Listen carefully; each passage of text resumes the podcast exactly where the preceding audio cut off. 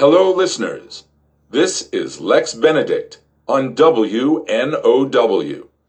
I hope you're enjoying yourselves this evening.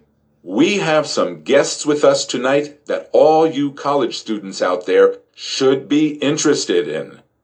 They are the members of a hot new rock band called the Institute of Music, and they are all graduates of State University.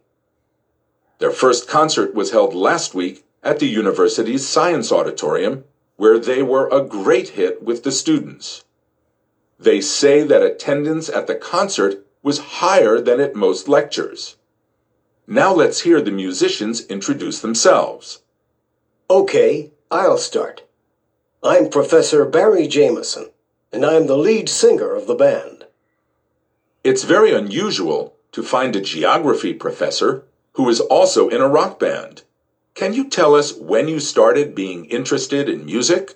Well, I was given a guitar by my wife when I was accepted as a professor here at State University. I've been playing ever since.